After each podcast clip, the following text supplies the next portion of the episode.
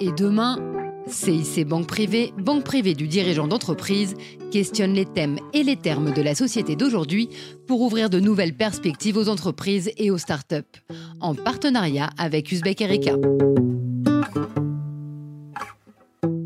Bonjour à toutes et à tous et bienvenue dans ce troisième épisode de Et demain consacré au futur des startups à impact. Une start-up à impact, c'est une entreprise conçue pour répondre à un enjeu social, sociétal ou environnemental.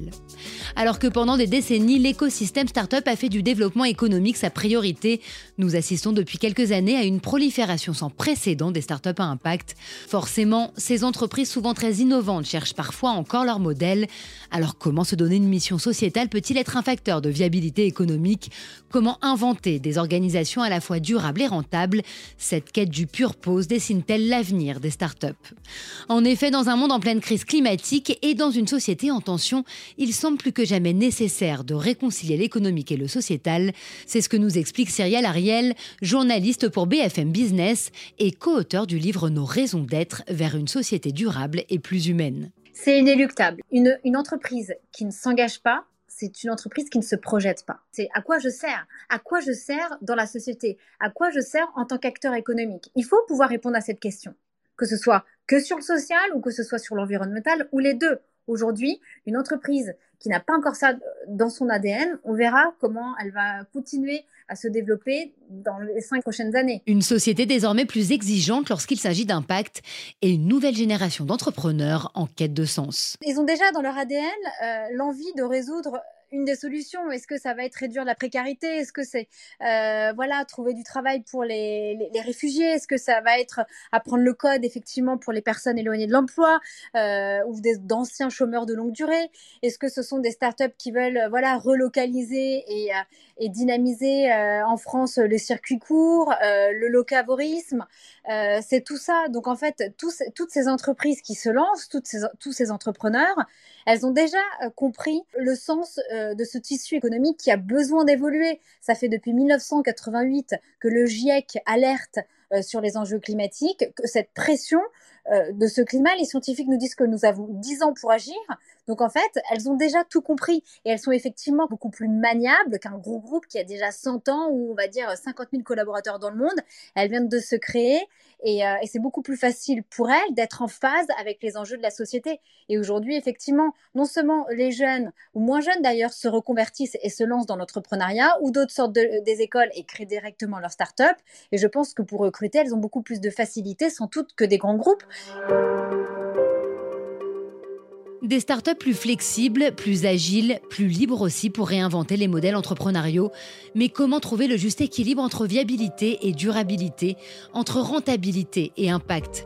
Comment parfois même trancher lorsque questions environnementales et sociales s'affrontent, lorsqu'il faut choisir entre le local ou l'accessible, entre le confort d'usage et le prix? Nous avons posé la question à Camille Azoulay, cofondatrice de Funky Veggie, une start-up spécialisée dans la fabrication d'encas à la fois gourmand et 100% sain et responsable. Je pense que très clairement, il s'agit de tâtonner. Hein. Il s'agit, euh, je pense que ces, startups, on est, un peu des laboratoires pour des choses à plus grande échelle. Et puis nous-mêmes, on, grandit dans des échelles qui parfois sont conséquentes. Et je pense que euh, de plus en plus, euh, les investisseurs, qui sont quand même des gros leviers pour nous et, et, pour les changements de société, sont de plus en plus sensibles à ça. Aujourd'hui, les fonds impact on, on peut plus les compter sur les doigts d'une main. Il y en a énormément. Ça, c'est un levier qui est très important et qui montre qu'il y a une prise de conscience globale. Je pense que c'est tout un défi à relever et que c'est justement, on est en train de créer un nouveau modèle. Nous, en créant Funky Veggie, on voulait aussi montrer que c'était possible d'associer viabilité et durabilité.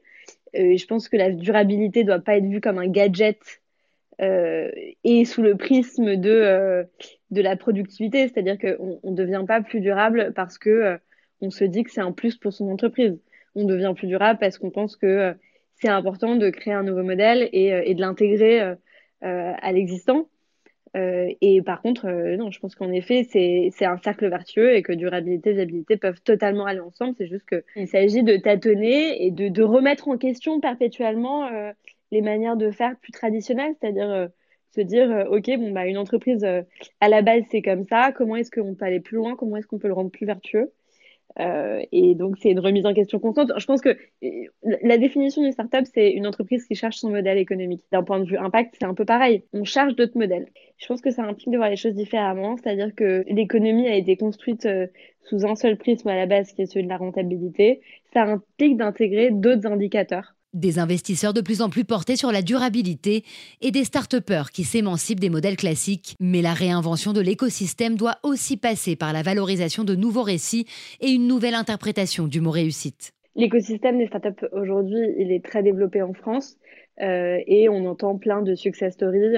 Euh, on, entend euh, souvent des, des montants levés en levée de fonds qui sont astronomiques, etc je pense qu'il faut aussi d'autres histoires et d'autres histoires, euh, d'autres histoires de success story qui mettent en avant aussi l'impact euh, et, euh, et qu'on fasse rêver les gens, pas seulement avec des montants mirobolants de levée de fonds, mais aussi avec des entreprises qui ont créé des modèles différents en plus de ce prisme économique. Changer les mentalités et la perception de l'écosystème. Pendant la crise sanitaire, un certain nombre de startups ont démontré leur capacité à contribuer au bien commun dans des conditions extrêmes, qu'il s'agisse de prise de rendez-vous pour la vaccination, de téléconsultation médicale, de plateformes de télétravail, de réseaux familiaux, etc. Une prise de conscience sur le potentiel sociétal énorme des nouvelles générations d'entrepreneurs, c'est ce que nous explique Frédéric Mazella, le fondateur de Blablacar et coprésident de France Digital, la première communauté tech française et On est en train de montrer que oui, c'est possible de euh, résoudre une problématique euh, qui, paraît, qui paraissait extrêmement difficile de la société euh, en étant une start-up et qu'une start-up, ça devient, on est en train de redécouvrir en fait que toutes les sociétés ont été petites un jour. Hein. c'est ça qui est fou.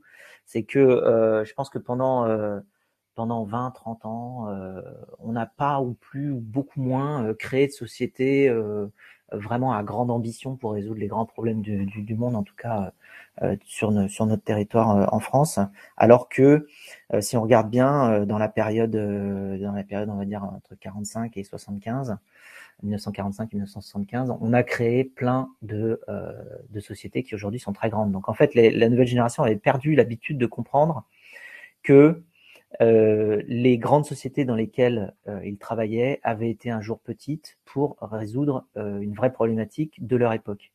Donc l'écosystème startup à mission, là il est en pleine effervescence et, il, il, va faire que grandir.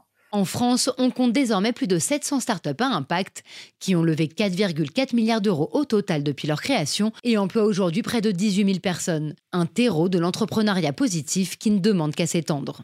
Euh, alors après, la France a vraiment une carte à jouer en se positionnant justement sur, euh, sur ses valeurs euh, responsables, hein, parce que c'est un peu dans l'ADN français. On voit qu'il y a une certaine préoccupation dans notre société pour justement ce genre de problématiques-là qui n'émergent pas, ou beaucoup moins, d'autres zones géographiques comme les États-Unis ou la Chine, par exemple.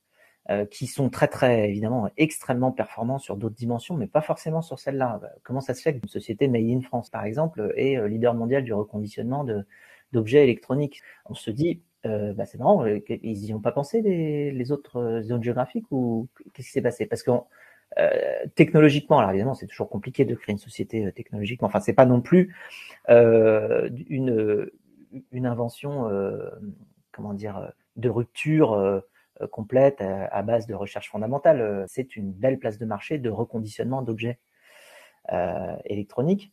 Et, donc les Américains auraient pu le faire, j'ai envie de dire. C'est pas, ils, savent faire des plateformes beaucoup plus complexes que ça. C'est pareil pour Blablacar, hein, de la même manière, hein, parce que le, le, covoiturage, comme on le décrit, euh, il, ça n'existe pas aux États-Unis hein, du tout. Alors comment ça se fait qu'ils l'ont pas euh, inventé? Ben Parce que tout simplement, c'est peut-être pas dans leur ADN. Donc on a une, une carte à jouer en tant que France pour justement développer ces nouveaux modèles-là, qui sont à la fois euh, vertueux et positifs pour euh, et responsables pour la pour, euh, pour l'environnement, mais de manière plus générale pour la société, et qui ensuite, en plus, constituent un facteur d'attraction, d'attractivité très fort pour des talents internationaux, notamment de, de, gens qui se disent que ces problèmes-là doivent être adressés et qui peuvent être attirés justement par un écosystème qui se fixe de ça comme boussole.